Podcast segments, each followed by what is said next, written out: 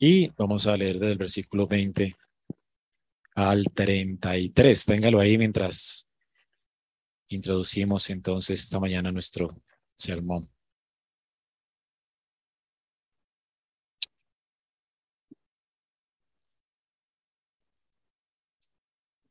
Dice el título de nuestro pasaje, promesas del regreso a Canaán. Aquí tenemos entonces el final del libro de la ley. Recordemos que estamos viendo el libro de la ley.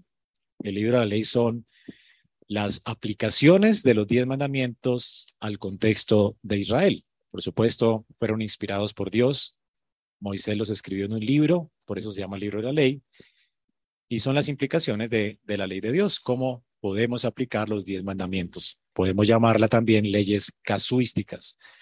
Dios da caso, si pasa esto, entonces tienen que hacer esto. O sea, si, hay un quebrantamiento de alguno de los mandamientos de Dios, ¿cómo debe Israel actuar, especialmente los jueces?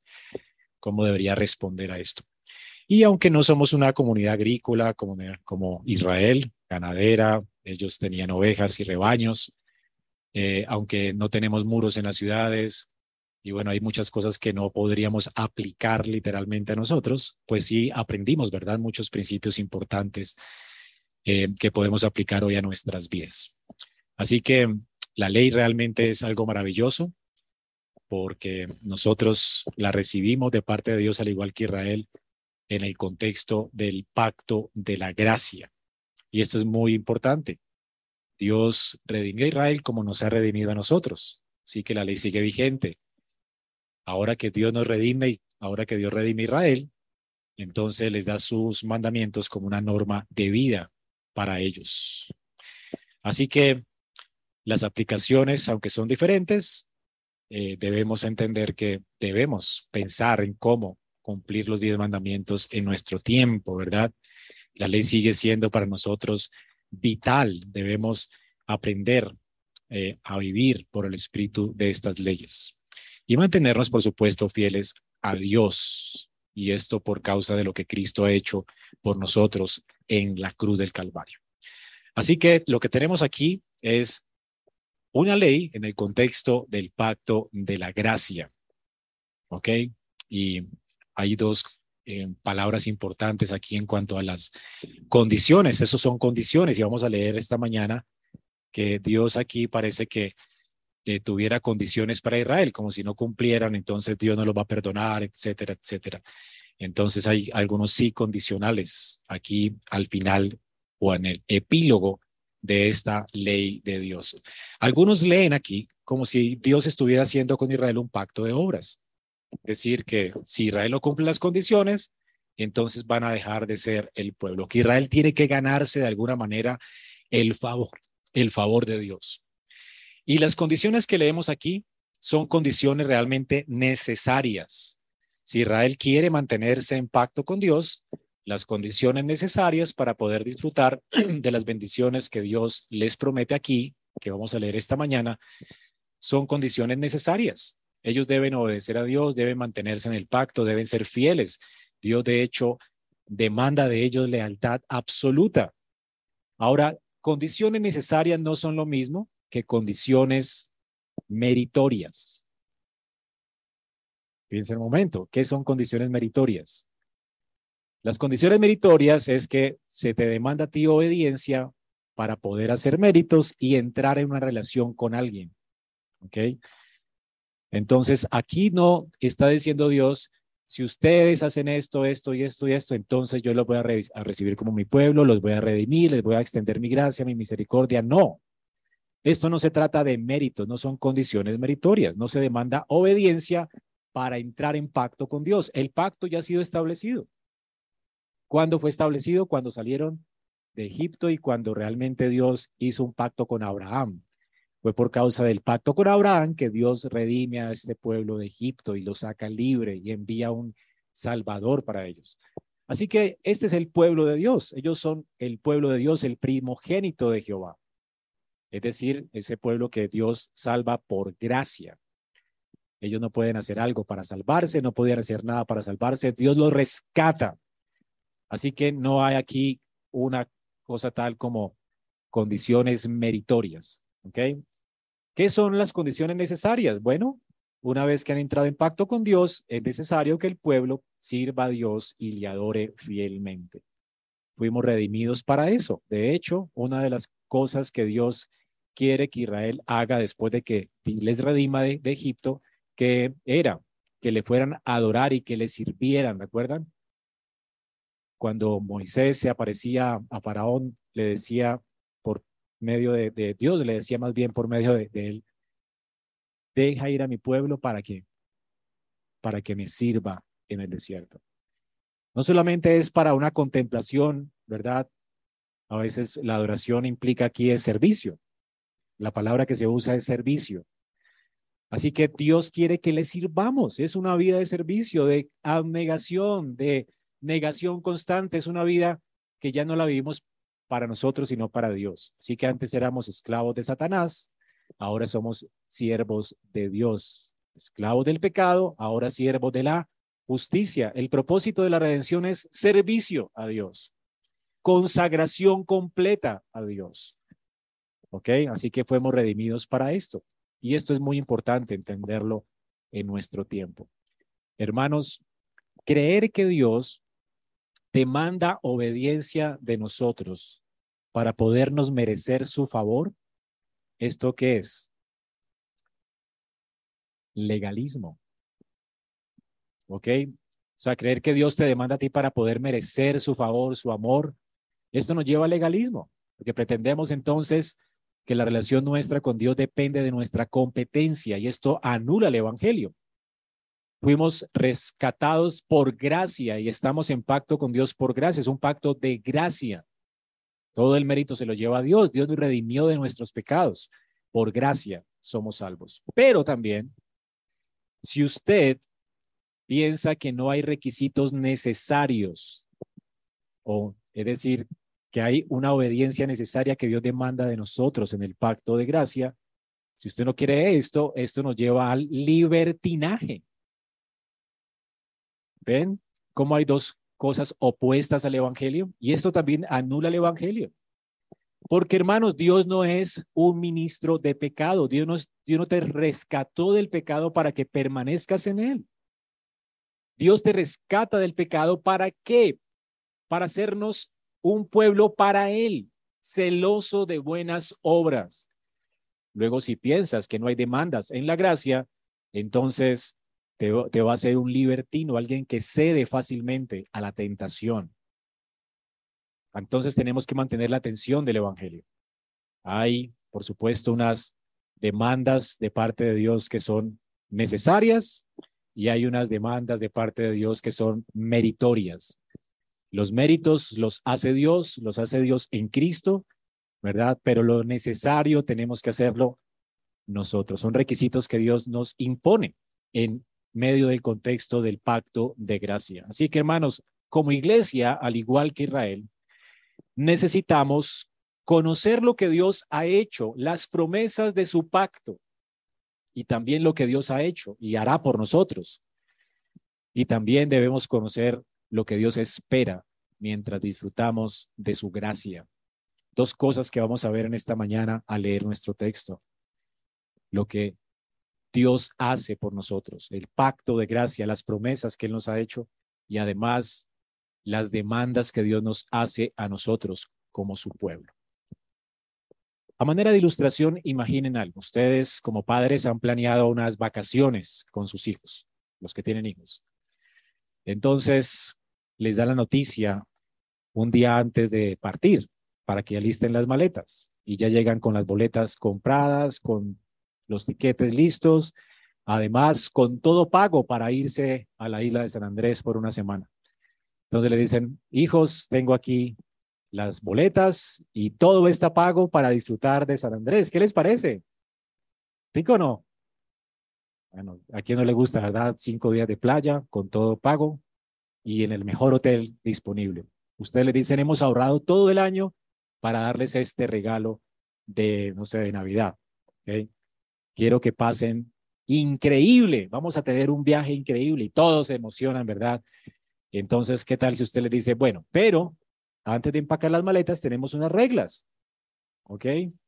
Si vamos a ir al paseo, recuerden, como están pequeños, tienen que estar allí con nosotros en el aeropuerto porque se pueden perder fácilmente, ¿verdad? Las maletas y ustedes tienen que estar con nosotros siempre. Ese es el requisito. Ahora, cuando lleguemos al mar, tienen que siempre irse con nosotros. No pueden meterse al mar sino hasta los límites establecidos, hasta donde les digamos nosotros. Tienen que obedecernos. Y también tienen que echarse bloqueador solear porque no queremos que se enfermen. Pero además tienen que comer a horas, o sea, va a haber un tiempo para comer. No todo el tiempo va a ser mar. Y también va a haber un tiempo para divertirnos y no vamos a usar celulares mientras estemos allá. Vamos a tomar fotos y eso, pero nada de celulares. Queremos disfrutar en familia este tiempo. Es un tiempo de vacaciones. Entonces los hijos dicen, ay papá, tan aburrido eso, ¿verdad? ¿Sí? No. ¿Por qué? Entonces, si ustedes no hacen caso, si ustedes no obedecen, pues la vamos a pasar mal. ¿Verdad? Porque entonces vamos a tener que usar la varita, ustedes van a llorar, se va a frustrar el paseo, ustedes se van a poner de mal genio, de mal humor y todo va a ser mal. Además puede pasar un accidente, si ustedes no hacen caso, se pueden ahogar, nos dañan el paseo, algunos se pueden morir, etcétera, puede llegar hasta el colmo de eso. Pero el punto es que ustedes, si ustedes no obedecen, pues vamos a amargarnos el paseo y seguramente nos vamos a tener que volver antes. ¿Qué les parece? ¿Verdad? En este ejemplo tenemos las condiciones meritorias. ¿Cuáles son las condiciones meritorias para irnos de paseo a San Andrés? El tiquete, ¿verdad? Las cosas por las cuales los papás trabajaron. Los niños no la merecieron, no tuvieron que trabajar por ellas, tienen el tiquete gratis. ¿Qué tienen que hacer ellos? Disfrutar. Y obviamente las reglas no van a arruinar el disfrute. Si quieren disfrutar, tienen que obedecer las reglas. Las reglas más bien promueven el disfrute. Pero si no obedecen las reglas, pues no van a poder disfrutar. La van a pasar mal, algunos se va a accidentar, de pronto se pueden perder y van a arruinar el viaje. Y es increíble que las advertencias que Dios hace aquí en ese texto tienen que ver con esto. Dios les está invitando aquí a un viaje. Ellos van a subir a la tierra de Canaán. Todas estas cosas tienen que ver con las promesas del viaje a Canaán. Es una tierra increíble que fluye leche y miel. Es el lugar de Dios. De hecho, es un anticipo del cielo en la tierra. Es como algo sacramental en la tierra. Es el mejor lugar. Es el lugar que Dios ha preparado para ellos. Un lugar que tiene uvas gigantes, un lugar que tiene ciudades increíbles que ellos no edificaron ni construyeron, campos maravillosos que ellos no sembraron y Dios se los va a permitir disfrutar a ellos. Y de, hecho, Dios los va a usar a ellos como instrumento para ejecutar su justicia, de manera que ellos tienen que erradicar poco a poco a sus enemigos de la tierra para que la puedan ocupar y disfrutar de esa tierra. Ahora, si obedecen, ellos van a poder disfrutar de Dios siempre y de esa tierra y de esas ciudades. La obediencia pues promoverá su disfrute, pero si no obedecen, van a tener que recibir, como leímos ahora en el profeta, la disciplina de Dios. Dios los va a tener que esparcir por las naciones. Su tierra se va a arruinar por el pecado. Van a, crecer espinos y cardos, no van a ser bendecidos. Sus hijos no van a poder vivir para ver las cosas que Dios tiene para ellos. La van a pasar muy mal van a recibir el látigo de Dios, la vara de Dios. Y obviamente la vara de Dios duele, ¿verdad? No está, no, es como que nos guste mucho. La disciplina de Dios es muy dura muchas veces. Y por eso el profeta decía, bueno, los esparciré, pero con todo Dios no se olvide de su pacto. Con todo, la paternidad no la pierde Israel nunca como tampoco la perdemos nosotros. Ellos nunca van a dejar de ser sus hijos. Por eso dice, aunque los envíe hacia las tierras extrañas, ¿se acuerdan que leemos ahora? Con todo yo los recogeré, me acordaré de mi pacto, me acordaré de ustedes, porque siguen siendo mi pueblo. Pero el punto es que Dios quiere enseñarnos que podemos disfrutar de su gracia, de sus promesas. Podemos pasarla bien, de hecho, si nosotros obedecemos. La obediencia, pues, no arruina, no arruina la gracia o las demandas de Dios más bien no arruinan la gracia. Así que vamos a considerar el texto esta mañana y vamos a ver entonces cómo el Evangelio tiene exhortaciones, amenazas, promesas que están envueltas en las nuevas de salvación que Cristo nos da, así como hay exhortaciones, amenazas y promesas envueltas aquí, que las van a leer aquí en este texto esta mañana. Vamos a ver entonces, y es mi oración, que al salir aquí ustedes a leer este texto y al estudiarlo conmigo, puedan entender que esta carrera, ¿verdad? Obviamente es del Señor. Él comienza una obra y la terminará y la perfeccionará. Pero nosotros debemos correrla. Somos responsables. Dios demanda que la corramos. Claro, con los ojos puestos en Cristo, quien es el autor y el consumador de nuestra fe. Y ese es el título de nuestro sermón. Cristo, el autor y consumador de nuestra fe. Pero debemos correr la carrera con los ojos puestos en Él. Éxodo 23, del 20 al 33. Dice así la palabra de Dios. Yo enviaré un ángel delante de ti para que te guarde en el camino y te traiga al lugar que yo he preparado.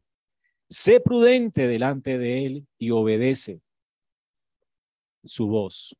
No sea rebelde contra él, pues no perdonará la rebelión de ustedes, porque en él está mi nombre.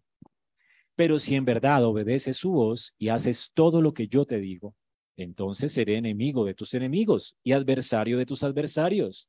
Pues mi ángel irá delante de ti y te llevará a la tierra del amorreo, del hitita, del fereceo, del cananeo, del hebeo, del jebuseo, y los destruiré por completo.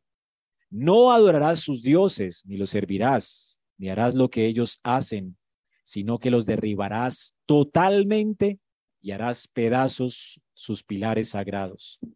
Pero ustedes servirán al Señor su Dios. Él bendecirá tu pan y tu agua. Yo quitaré las enfermedades de en medio de ti. En tu tierra no habrá mujer que aborte ni que sea estéril. Haré que se cumpla el número de sus días. Enviaré mi terror delante de ti y llenaré de confusión a todo el pueblo donde llegues. Y haré que todos tus enemigos vuelvan la espada ante ti.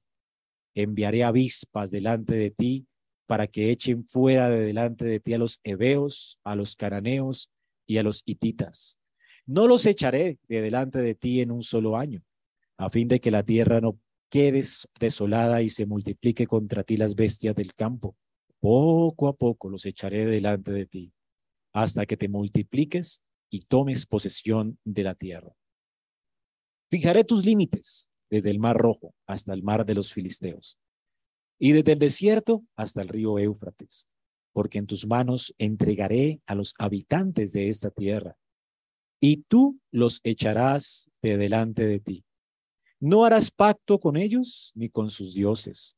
Ellos no habitarán en tu tierra, no sea que te hagan pecar contra mí, porque si sirves a sus dioses, ciertamente esto será tropezadero para ti. Amén. Vamos a dividir el texto entonces, como les dije, en dos puntos.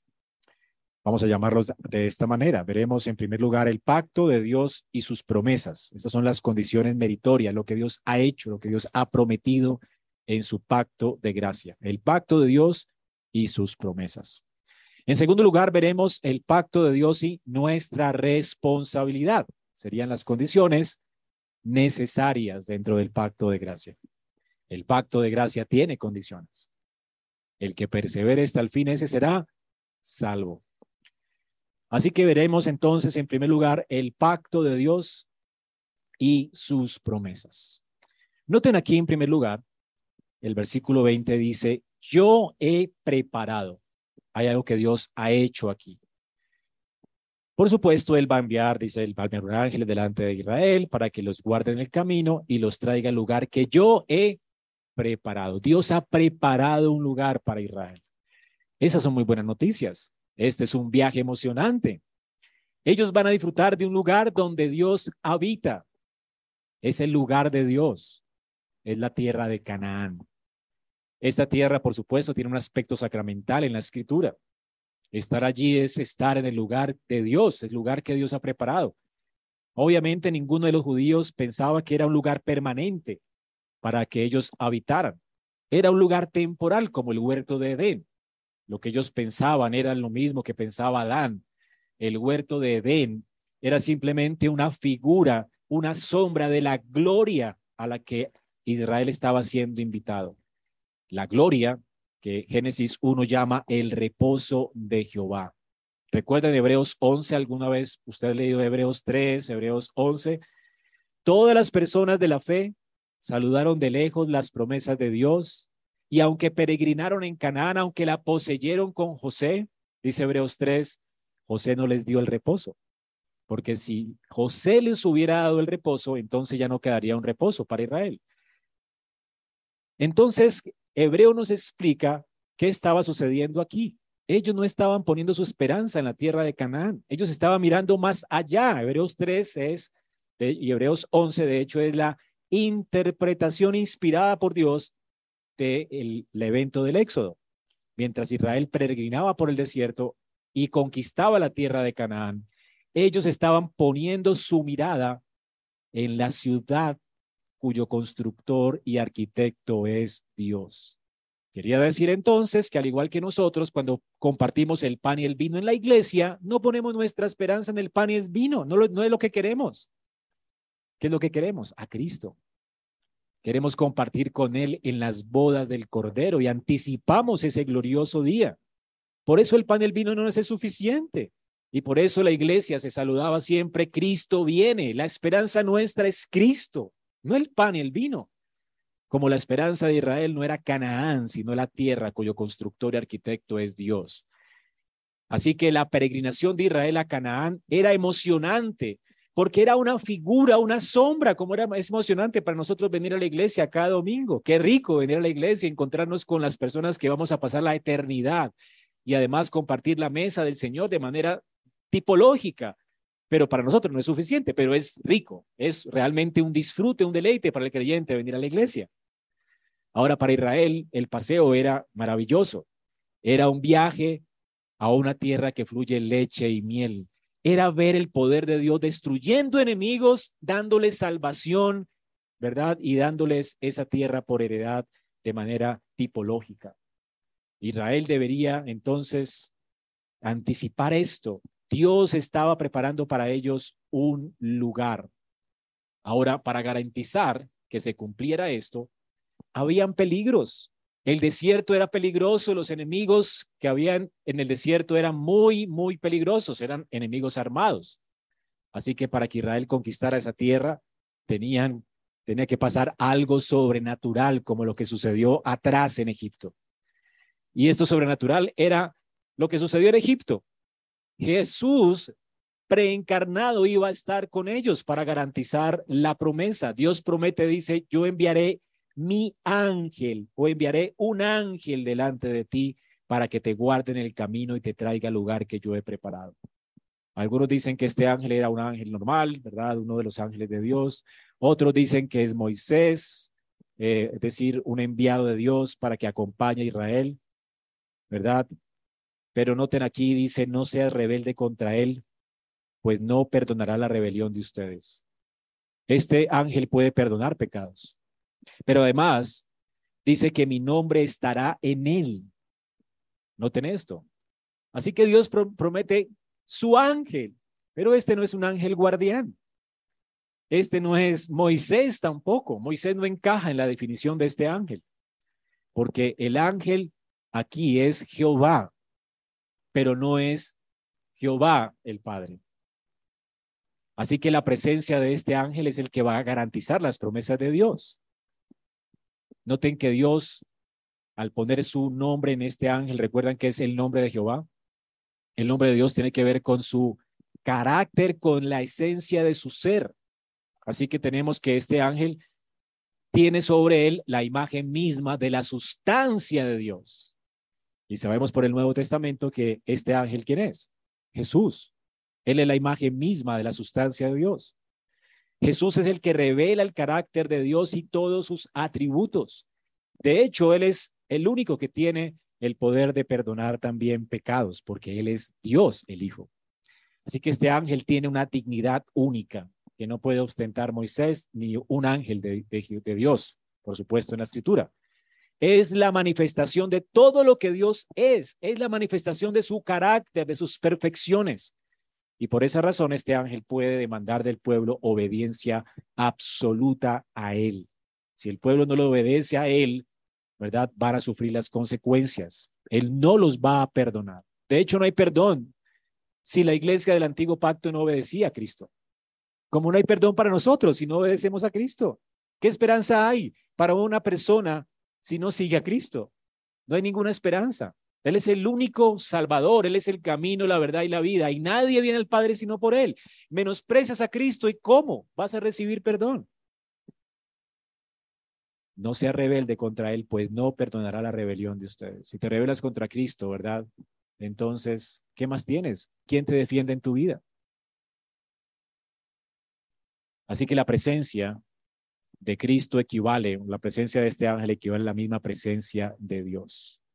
Si en verdad obedeces su voz y haces todo lo que yo digo, noten esto, si en verdad obedeces su voz, la del ángel, y haces todo lo que yo digo, ven aquí, obedecer al ángel es obedecer a quién? A Jehová. Porque el ángel y Jehová son uno solo. Es un solo Dios en tres personas. Así que este ángel es el mismo Jehová que había aparecido ya en Éxodo y en Génesis antes, el que peleó con Jacob hasta rayar el alba, el que apareció a Moisés en la zarza ardiente, el que estaba como columna de nube, ¿verdad? Y estaba persiguiendo a Israel todo el tiempo en sus jornadas, el que apareció en la roca que alimentó a Israel y sació la sed de Israel, ¿recuerdan? Él estaba encima de esa roca. Es el ángel de Jehová, es Cristo preencarnado, es el Hijo de Dios. Ese ángel, pues, es el mismo que dijo en Marcos 2.7, Hijo, tus pecados te son perdonados. La gente dijo, ¿cómo es que este habla así? Eres un blasfemo. ¿Quién puede perdonar pecados sino solo Dios? Él es Dios. Es el Hijo de Dios. Y para que no te quede ni sombra de dudas, Primera de Corintios de 9, Pablo está aquí hablando del episodio de Israel en el desierto, de cómo Israel recibió de Dios su ley, su gracia, su misericordia y se rebelaron contra Dios. El pueblo se rebeló contra Dios porque se rebeló también contra el ángel. Lo vamos a ver más adelante. Todos ellos quebrantaron realmente el pacto, apostataron de la fe. Muchos de ellos no vieron la tierra de la promesa y perecieron en el desierto. ¿Qué dice Pablo? No provoquemos al Señor. Y curios, para Pablo, ¿quién es? Cristo. No provoquemos al Señor como algunos de ellos lo provocaron y fueron destruidos por las serpientes. ¿A quién tentó Israel? A Dios en el desierto, a este ángel.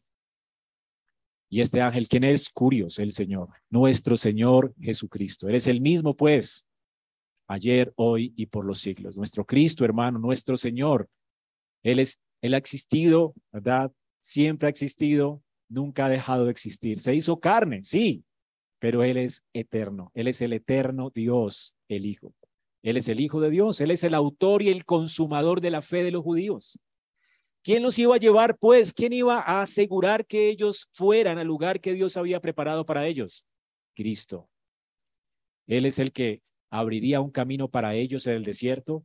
Él era el que pelearía contra sus enemigos. Solamente si Cristo fuera delante de ellos y el terror de Dios estaría en sus enemigos. ¿Recuerdan cuando Josué visitó la tierra con los espías de Israel. Rahab, la señora que les recibió, la ramera, en su casa, les dice, yo sé, por favor, aguarden mi vida y la de mi familia, porque el terror, ¿verdad? De lo que Dios ha hecho ha llegado hasta nosotros. Tememos a Jehová. Los pueblos no le temían a Israel, eran campesinos, esclavos, ellos que podían pelear. Los ejércitos que estaban en Canaán eran crueles, despiadados, muy fuertes, con muchas armas, que iban a, temerle a una cantidad de personas esclavas sin armas. ¿Sabes a qué le temían? Al Dios de Israel. El terror de ese Dios ha caído sobre nosotros. Qué miedo. Por eso Israel no tiene que temer. El temor de los espías era infundado. Y por eso tienen que peregrinar 40 años más por incrédulos. Ellos tendrían que confiar en Jehová. Hermanos, Él es el autor y consumador de la fe de ellos. Él comenzó la obra en ellos y la iba a terminar. ¿Cómo es que Israel no confía en Dios? Dios prometió estar con Israel todos los días hasta llevarlos a la tierra de Canaán y prometió entregarles la tierra en heredad en la persona de Cristo. Cristo aseguraría para ellos esto. Y hermanos, tenemos el mismo Dios y el mismo Cristo. Y somos la misma iglesia. Somos el mismo pueblo. Tenemos pues las mismas promesas, aunque no se nos ha prometido hoy una tierra como Canaán sino la real, la tierra gloriosa que Dios ha preparado para nosotros. Dios ha preparado para nosotros un lugar, hermanos. Recuerdan lo que Dios dijo de Jesús, este es mi hijo escogido, óiganlo a él. Lo mismo que le está diciendo a Israel, sean prudentes delante de él y obedezcan su voz. Este es mi hijo amado en quien tengo complacencia. A él oíd es lo mismo que nos está diciendo hoy a nosotros, porque es el mismo Dios y es el mismo Cristo. Pero además son las mismas promesas, pero más gloriosas, porque Israel estaba en una tierra temporal. Nosotros entraremos en una tierra eterna. Sabes, hermanos, cuando Cristo vino a este mundo, Él dijo, yo iré al Padre y prepararé lugar para vosotros. Él con su muerte en la cruz nos abrió un camino a la gloria. Y hoy se puede decir de nosotros que estamos ya sentados con Cristo en lugares celestiales. Ese lugar ya es nuestro. Tenemos pues que avanzar y conquistarlo. ¿Y qué asegura para nosotros que podemos perseverar hasta el fin? Pues el ángel también, porque en Mateo 28 él dijo, he aquí, toda potestad me ha sido dada a mí en el cielo y en la tierra. Vayan, avancen, conquisten las tinieblas, hagan discípulos de todas las naciones, porque he aquí yo estoy con vosotros todos los días hasta el fin del mundo.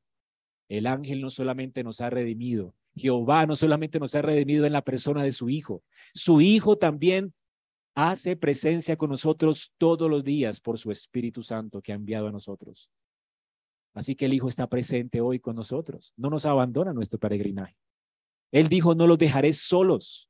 Les enviaré uno como yo, el Espíritu Santo, mi paracletos, un igual a Él, Jehová el Espíritu.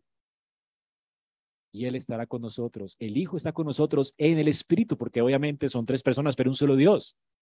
Dios está acompañándonos, hermanos, y nos va a sostener la obra que Él comenzó la va a perfeccionar hasta el día de Jesucristo.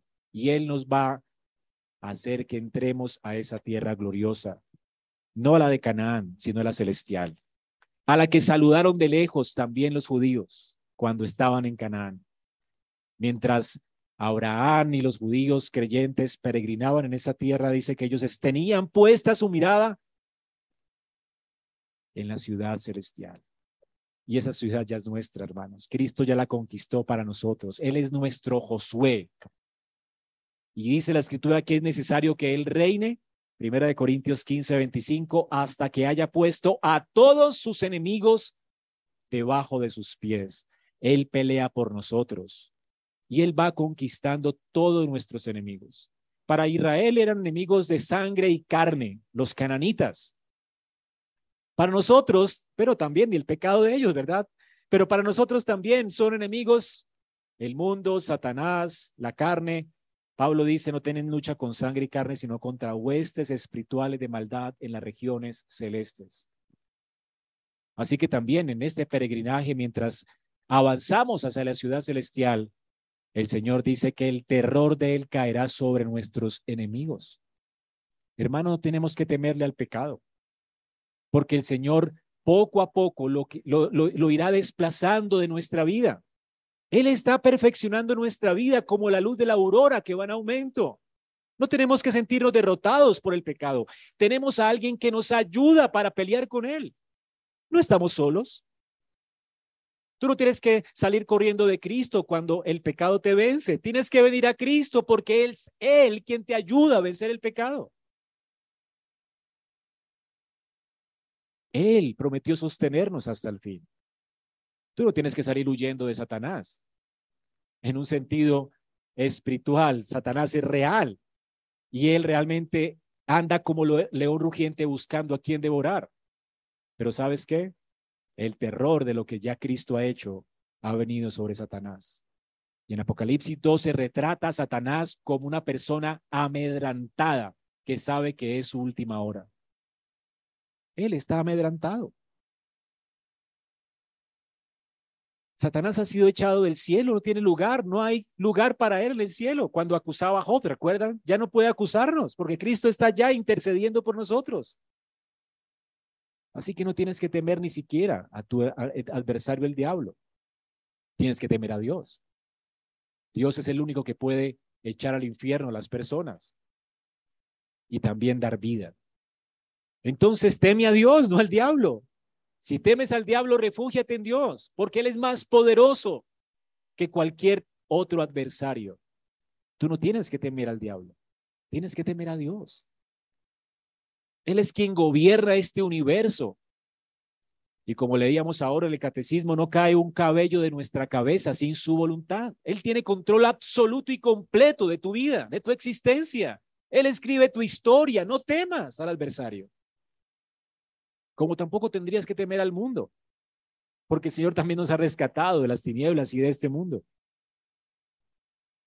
Hermanos, nuestros enemigos, todos ellos caerán debajo de han caído debajo de los pies de Cristo. Y el último de ellos, tal vez al que más le tememos, es la muerte. Y dice que los va a resucitar de los muertos. Así que tampoco tienes que temer en la muerte. Él, nuestro Señor Jesucristo, ya es Rey. Y dice Primera de Corintios 15, 25, Cristo debe reinar hasta que haya puesto a todos sus enemigos debajo de sus pies. Exactamente lo mismo que Dios le dice a Israel. Así como Israel vio caer a todos sus adversarios y con Josué conquistaron la tierra de la promesa, Dios también hará lo mismo con nosotros. Él conquistará todos nuestros enemigos y el último será la muerte. La muerte será derrotada para siempre. La muerte fue absorbida en victoria cuando Cristo resucitó y si Él resucitó, tú también resucitarás. Así que, ¿dónde está, oh muerte, tu aguijón? ¿Cómo es que la muerte puede aguijonearnos, asustarnos, amedrantarnos? ¿Dónde está la victoria del sepulcro? Cristo resucitó. Y si Él resucitó, nosotros también resucitaremos. Y si Él reina, nosotros reinaremos con Él. Hermanos, nuestra victoria está asegurada. Y es con este pensamiento que tenemos que vivir nuestras vidas. Poner nuestros ojos en Cristo implica entender lo que Él ha hecho por nosotros en favor nuestro. No hay que temer. Así que, hermanos, debemos poner nuestra confianza en Él. A veces pensamos que la confianza nuestra debe estar puesta en hacer oraciones correctas, en tener estrategias correctas para poder vencer el pecado. ¿Qué estrategia hiciste para vencer eso? ¿Qué es lo que hiciste? ¿Cuál es tu truco? Para obtener victoria contra Satanás? ¿Aplicarnos tal vez aceite? ¿Hacer el conjuro perfecto?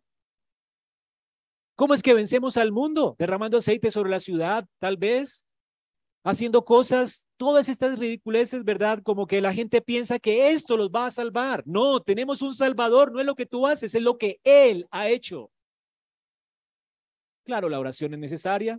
Claro, hay que rogar, Claro, pero no es por tus ruegos ni tu oración que Él te salva, es porque pones tu confianza en Él. Rogar implica poner nuestra esperanza en Él.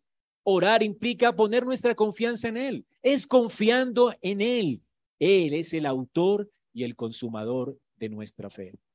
Efesios 6:10 dice, por lo demás, fortalezcanse en el Señor y en el poder de su fuerza. ¿Cómo peleamos contra el adversario? Son muchos nuestros enemigos. Éramos esclavos, no tenemos pericia, éramos lo menos preciado del mundo. Eso escogió Dios, ¿verdad? Así que tenemos enemigos con los que no podemos batallar. Gente muy entendida y versada en las cosas de este mundo, que a veces nos apabullan, ¿verdad? Gente famosa. Pero hermanos, ¿quiénes somos nosotros para pelear con los argumentos de este mundo? Nadie. Pero ¿sabes qué? Fortaleceos en el Señor y en el poder de su fuerza. Él es el que pelea por nosotros. Él va delante de nosotros para pelear contra nuestros adversarios. Él nos ha abierto un camino al Padre, Él nos va a proteger en el camino y si escuchamos su palabra, Él nos va a decir todo lo que necesitamos para la vida y la piedad. Y al final nos va a introducir en casa, nos va a llevar a la casa, al lugar que Dios ha preparado para nosotros. Toda la gloria finalmente será del Hijo de Dios. Hermanos, por causa de la victoria de Cristo disfrutaremos de la plenitud de las bendiciones de manera completa, no temporal, como Israel las disfrutó. Noten las bendiciones que Dios le dio a Israel, que son típicas de las bendiciones que recibiremos en la eternidad. Recuerden, eso es un tipo, una sombra de lo que habría de venir. ¿Cuáles son las bendiciones que Dios promete a Israel? Además de que todos los adversarios caerán a sus pies, dice el versículo 27, mi terror caerá delante de ti, llenará de confusión a todo el pueblo donde llegues, todos sus enemigos volverán la espalda. Enviaré avispas, posiblemente eran ejércitos que iban a ser enviados para debilitar a estas naciones antes, para que los echen fuera delante de ti a los heveos, a los cananeos y a los hititas. Algunos comentaristas hablan de que muchas tropas egipcias de, del imperio egipcio fueron allá y destruyeron y pelearon. Y Dios mandó como anticipadamente guerras a ese lugar para acabar con eh, las personas que estaban habitando Canaán. Y luego dice, eh, perdón, más, más atrás, versículo 25, ustedes servirán al Señor su Dios, Él bendecirá tu pan, tu agua, yo quitaré las enfermedades de medio de ti, en tu tierra no habrá mujer que aborte ni que sea estéril, haré que se cumpla el número de tus días. Noten las increíbles promesas de Dios. Hermanos, ¿qué nos está diciendo el texto acá? Primero, nada de sed o hambre. No hay hambre, no hay sed en esta tierra. Luego dice, nada de enfermedades, no se enfermarán. Los niños no morirán abortados, es decir, las mujeres van a poder atender sus hijos, nada de muerte en este lugar. También nada de enemigos y por supuesto un disfrute pleno y completo de las bendiciones del pacto. Esto es lo que Dios le promete a Israel.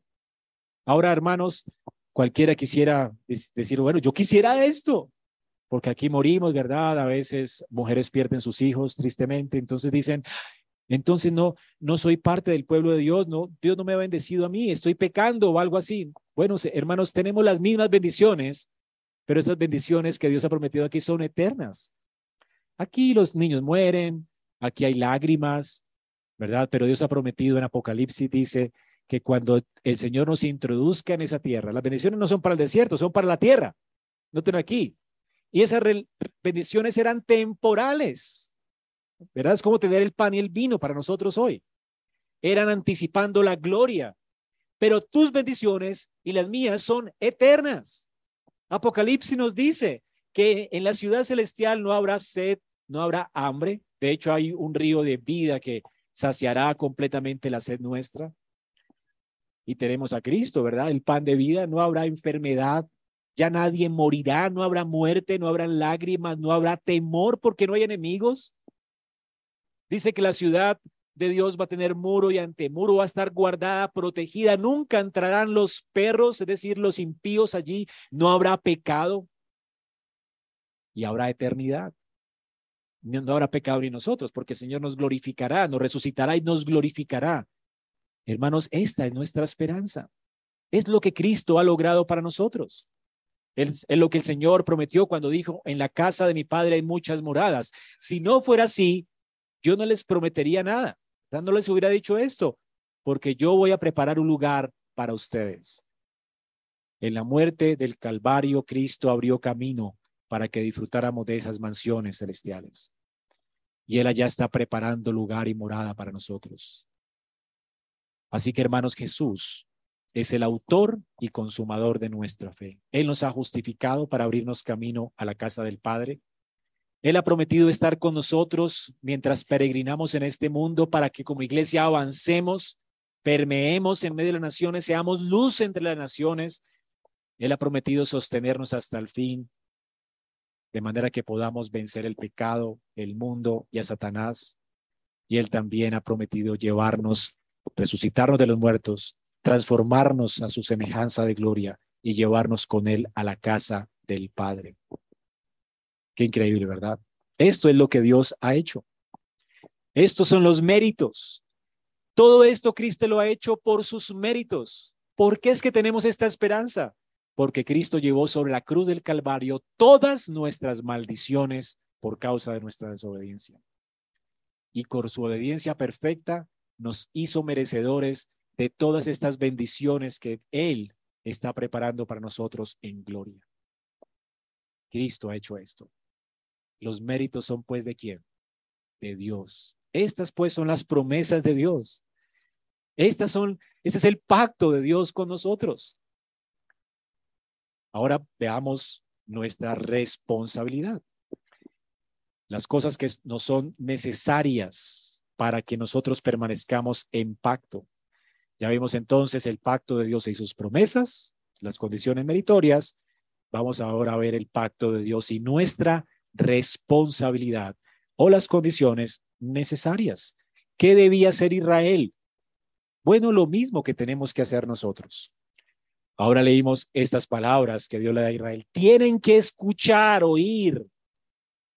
Sean prudentes, versículo 21, obedezcan la voz del ángel, porque él no va a perdonar su rebelión. Tienen que obedecer.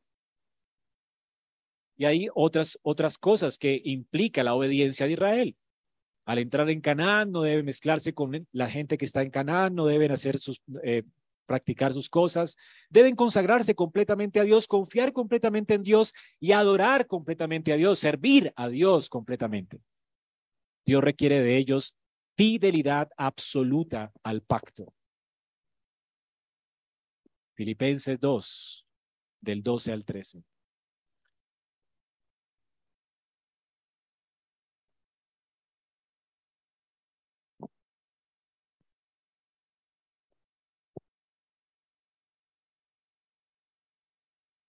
Así que, amados míos, tal como siempre han obedecido, no solo en mi presencia, sino ahora mucho más en mi ausencia. Ocúpense en su salvación con temor y temblor. Ahora, ¿por qué tenemos que ocuparnos? Por lo que acabamos de ver ahora. Porque es Dios quien obra en ustedes tanto el querer como el hacer por su buena voluntad o por su buena intención. Es decir, Dios tiene la intención de llevarnos allá. Él tiene la intención de terminar la obra que comenzó con la justificación. Dios va a justificarnos, Él va a santificarnos como una obra de su gracia soberana y Él va a glorificarnos. Él no va a dejar a media su trabajo. Él tiene la intención de hacer esto. Además, Dios es el que obra en nosotros el querer como el hacer, porque Él está con nosotros todo el tiempo. Dios tiene la intención de bendecirnos, de sostenernos hasta el fin. Pero adivinen qué, ustedes tienen que ocuparse de su salvación. Hay requisitos necesarios. Tú tienes que hacer algo. Israel no se puede quedar en el desierto impávido esperando que venga, no sé, una nave y los rapte y los lleve hasta allá y les dé esa... No, Dios tiene que conquistar la tierra. Tienen que pelear por ella. Tienen que avanzar hacia la tierra. Tienen que servir a Dios con sus vidas hasta la sangre. Les va a costar su vida servir a Dios. Ellos tienen que servir a Jehová. Para eso fueron redimidos. Es lo mismo que Dios dice a Israel. Yo envié mi ángel. Él llevar, llevará a cabo un propósito. Él los va a llevar, los va a sostener, les va a dar esa tierra pero ustedes tienen que obedecer su voz, avanzar cuando Él les diga, pelear cuando Él les diga, hacer lo que Él les diga. Tienen que consagrarse completamente a Él. Escuchen su voz y témanle, sírvale con temor y reverencia. Porque la intención de Él es salvarles. Él no tiene malas intenciones. Porque es que tengo que obedecer a Cristo, va a arruinar mi vida. Dirá el soltero, si no me caso con esta persona impía, ¿verdad? Mi vida se arruinará, no seré nadie. Pues mejor que te quedes soltera, obedece a Cristo. porque Él sí que tiene buenas intenciones contigo.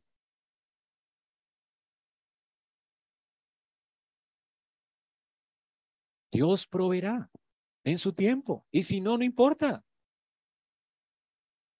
Hermanos, podemos confiar en Dios. Es un requisito necesario. No es una opción. No hay opciones. De hecho, Israel más tarde no será fiel al pacto y ellos no van a entrar en el reposo de Dios. Esto es una figura importante porque la apostasía da evidencia o deja en evidencia que realmente nunca fuimos parte del pueblo de Dios. Estaban con nosotros, pero nunca fueron de nosotros. Porque si hubieran sido de nosotros, hubieran permanecido con nosotros. El pueblo de Dios permanece y obedece. No hay lugar para la apostasía en el pueblo de Dios. Así que se aplica lo que Juan, primera de Juan, dice acerca de Israel. Los que perecieron en el desierto estaban con nosotros, pero no eran de nosotros. Es lo que Pablo nos explica en Romanos, ¿verdad? No todo Israel es Israel. Porque el Israel de Dios, el verdadero Israel, son los de la fe, los que confiaron en Cristo, sirvieron al ángel, atendieron a su voz y temblaron. Ahora muchos creyentes verdaderos tuvieron que ah, ser azotados por la disciplina de Dios, pero ninguno murió sin fe. Al final se arrepintieron, regresaron a la tierra, sirvieron a Dios y dejaron sus ídolos. ¿Verdad? Punto es que Dios los va a disciplinar. Dios al que ama disciplina y azota al que recibe por hijo, o las buenas o las malas. Pero si eres hijo, vas a tener que avanzar y obedecer. ¿Quieres a las buenas?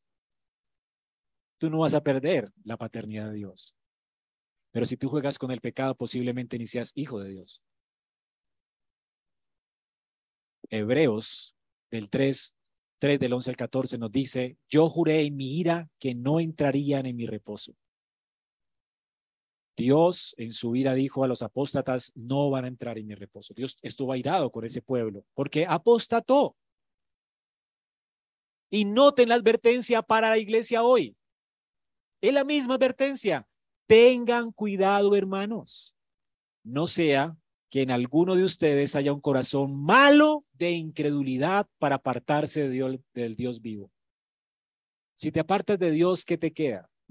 Si te apartas del ángel, que es el que persevera en ti, que te ayuda con tus enemigos, que te ayuda a poseer la tierra, que te ayuda a perseverar, ¿qué te queda?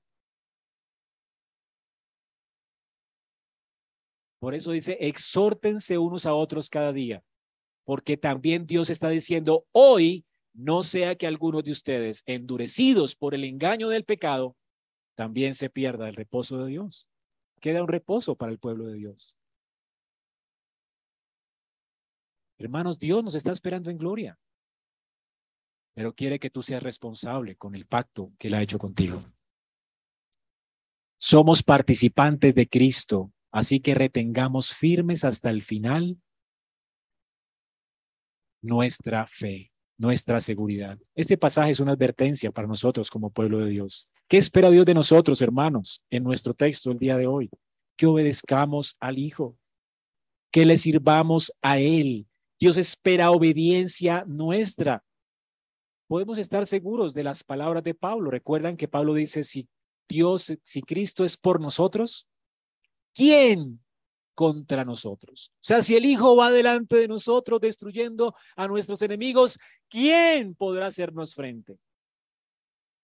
¿Será que el pecado podrá arruinar nuestra vida? No, porque el Hijo es nuestro justificador. ¿Será que Satanás puede arruinar la fiesta? No, porque Cristo es el que nos defiende. ¿Será que este mundo nos podrá ahogar? No, porque Cristo es con nosotros. Si Cristo es con nosotros, ¿quién contra nosotros?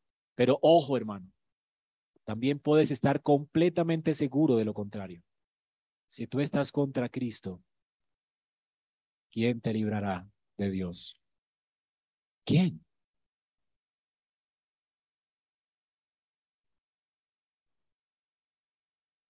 Esta es la advertencia del pasaje. Hay cuatro órdenes aquí, de hecho, en el texto, lo que implica obedecer a Cristo. Israel no debería participar del culto religioso de los cananeos. El Señor dice aquí que ellos deberían apartarse de todas las prácticas impías de ellos. Entonces, más adelante dice, fíjate, versículo 31, fijaré tus límites desde el mar rojo hasta el mar de los filisteos y desde el desierto hasta el río Éufrates, porque en tus manos entregaré a los habitantes de la tierra y tú los echarás de delante de ti. ¿No deben, no deben hacer alianzas con ellos? No harás pacto con ellos ni con sus dioses, no deben adorar a sus dioses. Dice, ellos no habitarán en tu tierra, no deben habitar con ellos, es decir, tener intimidad con ellos, deben barrerlos de la tierra. De hecho, si no lo hacen, ellos los van a hacer tropezar. Dios quiere que su pueblo se mantenga al margen de las personas que estaban habitando la tierra de Canaán. No quiere que tengan nada que ver con sus prácticas, con sus dioses, ni con ellos. Deben destruir, de hecho, los lugares de adoración por completo. Israel debe confiar solo en Dios y debe servir solamente a Dios. Hermanos, Dios no permite el sincretismo. Es decir, el sincretismo es la mezcla de creencias en nuestra vida. Abrazo a Cristo, pero también los ídolos de esta cultura. Cristo es, dices aquí en la iglesia, Cristo es todo lo que necesito, pero estás lleno de terror porque no tienes un peso en el bolsillo. Y entonces has abrazado el ídolo mamón de, esta, de este mundo. O sirves a Cristo o sirves a las riquezas, pero no puedes servir a, a dos dioses. Que este mundo se angustie porque no tiene plata. Pero tú, cuando tienes a Cristo, sigue viviendo para su gloria. Sigue trabajando, sigue cumpliendo con tu responsabilidad, síguelo sirviendo, que Dios proveerá. Y no hay una persona a quien confía en Dios que haya, ¿verdad? Dice que no tenga pan delante de él todos los días. Dios va a sostenernos. Así que hermanos, Israel debe servir y adorar solamente a Dios como nosotros. Hay cosas que para Israel eran una tentación al entrar a la tierra de Canaán. Era muy normal. Era como que todo el mundo hacía lo mismo. Entonces entiendan esto. Uno diría, no, pero yo nunca haría lo que hacían los cananitas, ofrecer a los niños en el fuego, ¿verdad? Y adorar a los baales y levantar estos templos paganos para hacer eh, orgías allí terribles abominables. Esto es abominación. ¿Sabes qué? Eso era lo normal. Era como ir a la discoteca el domingo. Era como irse después del servicio, no sé, a disfrutar de eh, unos buenos tragos con los amigos. Era como celebrar cualquier tipo de bacanal del día de hoy. Era lo mismo. Era, era parte de la cultura, todo lo, que, todo lo que el mundo hace. ¿Cuál es la advertencia entonces acá? Es la misma que nos advierte Pedro en primera de Pedro 4, del 3 al 4. Hermanos, ya es suficiente el tiempo pasado para haber hecho lo que agrada a los gentiles. ¿Ellos en qué andan? ¿El mundo en qué anda, hermano, hoy? En su sensualidad. Está buscando la sensualidad de esta vida. Las lujurias, borracheras, orgías, embriagueces y abominables idolatrías. Dice, y en todo esto, el mundo se sorprende de que ustedes no corren con ellos en el mismo desenfreno de disolución y los insultan. La pregunta para ti es, ¿el mundo te ve a ti, dice, pobrecito? Mire cómo pierde su juventud, pobrecito. Si no está diciendo el mundo esto y usted está, usted está corriendo con el mundo. ¿Haces tú la diferencia en este mundo o eres parte de este mundo? ¿Sirves a este mundo o sirves a Cristo? Eso es muy radical, ¿verdad? La escritura dice que nosotros debemos transitar hacia el, el, reino celestial por el camino angosto. Es un camino angosto y estrecho, pero es amplio. Lo que hace todo el mundo es amplio el camino que lleva a la perdición. Esto es necesario. ¿Qué es lo necesario? ¿Qué es lo que tenemos que hacer? Transitar por el camino angosto, apartarnos de las prácticas de este mundo. Este mundo pasará con sus deseos, pero el que teme a Dios permanecerá para siempre. Así que hermanos, Dios nos ha dicho que Él va a destruir a nuestros enemigos, pero nosotros tenemos que apartarnos de los enemigos de Dios. ¿Entiendes? Ahora, no va a ocurrir de tajo, en un sentido, dice el Señor, que el mundo no va a desaparecer de tajo. Poco a poco el reino de los cielos, dice la escritura, que va creciendo, aún en el Nuevo Testamento, dice poco a poco. Si el mundo desapareciera ya en este momento, ¿verdad? Hay muchas cosas que necesitaríamos como creyentes, no, no las sabemos todas. Y entonces tendríamos problemas para vivir en este mundo. No tenemos tanta pericia, ¿verdad? Y Dios dice, no destruiré las naciones, sino poco a poco, ¿verdad? Ven allí en el texto, poco a poco los echaré delante de ti. No los echaré delante de ti, versículo 19, en un solo año, a fin de que la tierra no quede desolada y se multipliquen contra ti las bestias del campo. Poco a poco los echaré delante de ti. Y es lo mismo que el Señor dijo que haría en el Nuevo Testamento. La iglesia va a ser como la levadura en una cantidad de masa. La masa es más, la levadura es poquita, pero va fermentando poco a poco la masa. ¿Y cómo Dios va a destruir enemigos? Pues rescatándolos del pecado. Es la forma en que Dios puede salvarnos de nuestros enemigos. Comparta el Evangelio, hermanos, porque poco a poco vas viendo que los familiares que son enemigos tuyos ahora se convierten a Cristo. Tráelos a Él. Y si no se arrepienten, pues vendrá un día en que también van a ser barridos de la tierra. Pero el punto es que la iglesia es como la levadura en una masa. Es como una pequeña semilla, dice el Señor, que va creciendo lentamente hasta convertirse en un árbol y los ah, eh, pájaros del cielo hacen nido en él. Así es la iglesia en este mundo. Va creciendo poco a poco y después vienen y las personas pueden descansar en ella. Dios va cumpliendo poco a poco con sus propósitos en este mundo hasta que todo este mundo será de nuestro Dios. El Señor lo va a hacer, hermanos. Él va a venir y con la espada de su boca destruirá a los que se han opuesto a Él.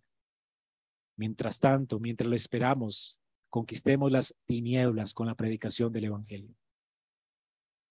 Hermanos, es la esperanza de este mundo. Éxodo 23, 33 dice, ellos no habitarán en tu tierra, no seas que te hagan pecar contra ti, porque si sirves a sus dioses, ciertamente esto será para ti que tropezadero. Y hermanos, una final advertencia para ti. Si tú no obedeces a Cristo, si no te apartas, si te consagras a Él en medio de este mundo, si no avanzas con Él para afectar con tu luz a las tinieblas de este mundo, y estás dándole campo y cabida en tu vida al pecado, ¿qué va a pasar? Va a ser un tropezadero para ti. Es por eso que muchos apostatan. Amados, algunos piensan que porque Cristo ya nos salvó y la salvación es segura, pues no hace daño un poquito de pecado aquí, otro poquito de pecado allá. Darse un permisito allí para ver algo de pornografía, tal vez, no sé, una vez al año, dos veces, una borrachera no hace daño. Eh, tal vez, ¿verdad? Allí uno que otro diciembre y no derrumba, ¿verdad? Y, y hacer estas cosas con los impíos no hace daño, ¿verdad? Una vez, una vez cada año, tal vez. Un permisito aquí. Y esos pequeños compromisos van a ser un lazo para ti. Un poco de codicia. Una trampita aquí para ganar algo más de dinero. Confiaré en Dios en otra ocasión, pero hoy, hoy no, hoy voy a darme un lujito y esta trampita para ganarme algo más. ¿Sabes? Son compromisos pequeños que te van a atrapar en el camino. Inevitablemente, te van a conducir cada vez más a un endurecimiento que va a terminar eventualmente en apostasía. Podemos estar seguros de que si eres hijo de Dios nunca apostatarás. Pero desde tu punto de vista, de tu perspectiva, ¿tú qué sabes?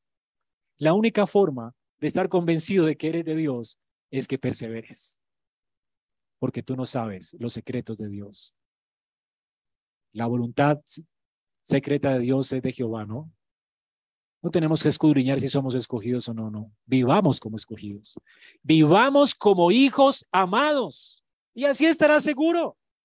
Pero no, fue, no juegues con juego porque posiblemente no seas de nosotros. ¿Comprendes? La salvación es segura desde la perspectiva de Dios. Él sabe quiénes son suyos. Pero desde nuestra perspectiva, el Señor dice, apártese de iniquidad los que invocan el nombre de Dios. El Señor conoce los que son suyos, pero apártese de iniquidad los que invocan su nombre. ¿Ven esa tensión?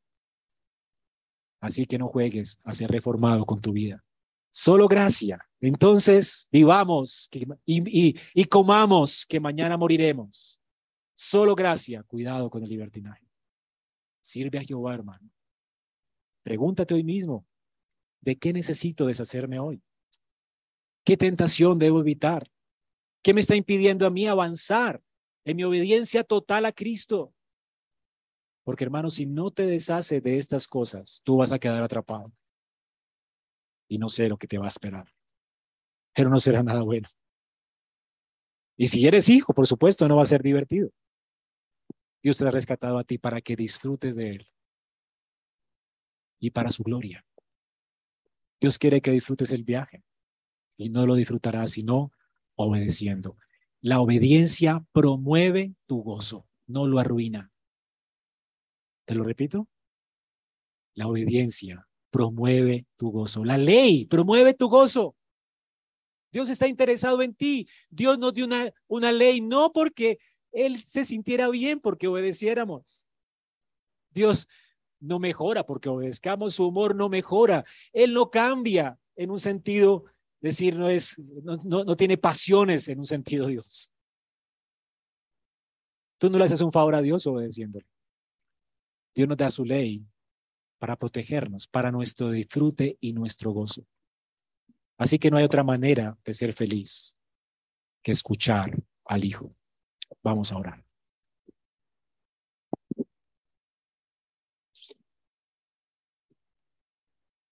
Señor, gracias por tu preciosa palabra que nos exhorta y nos motiva a confiar en la obra que tú has hecho por nosotros. Gracias por tu rescate, gracias por tu perseverancia en nuestras vidas y gracias por la esperanza que de gloria que nos has dado en Cristo.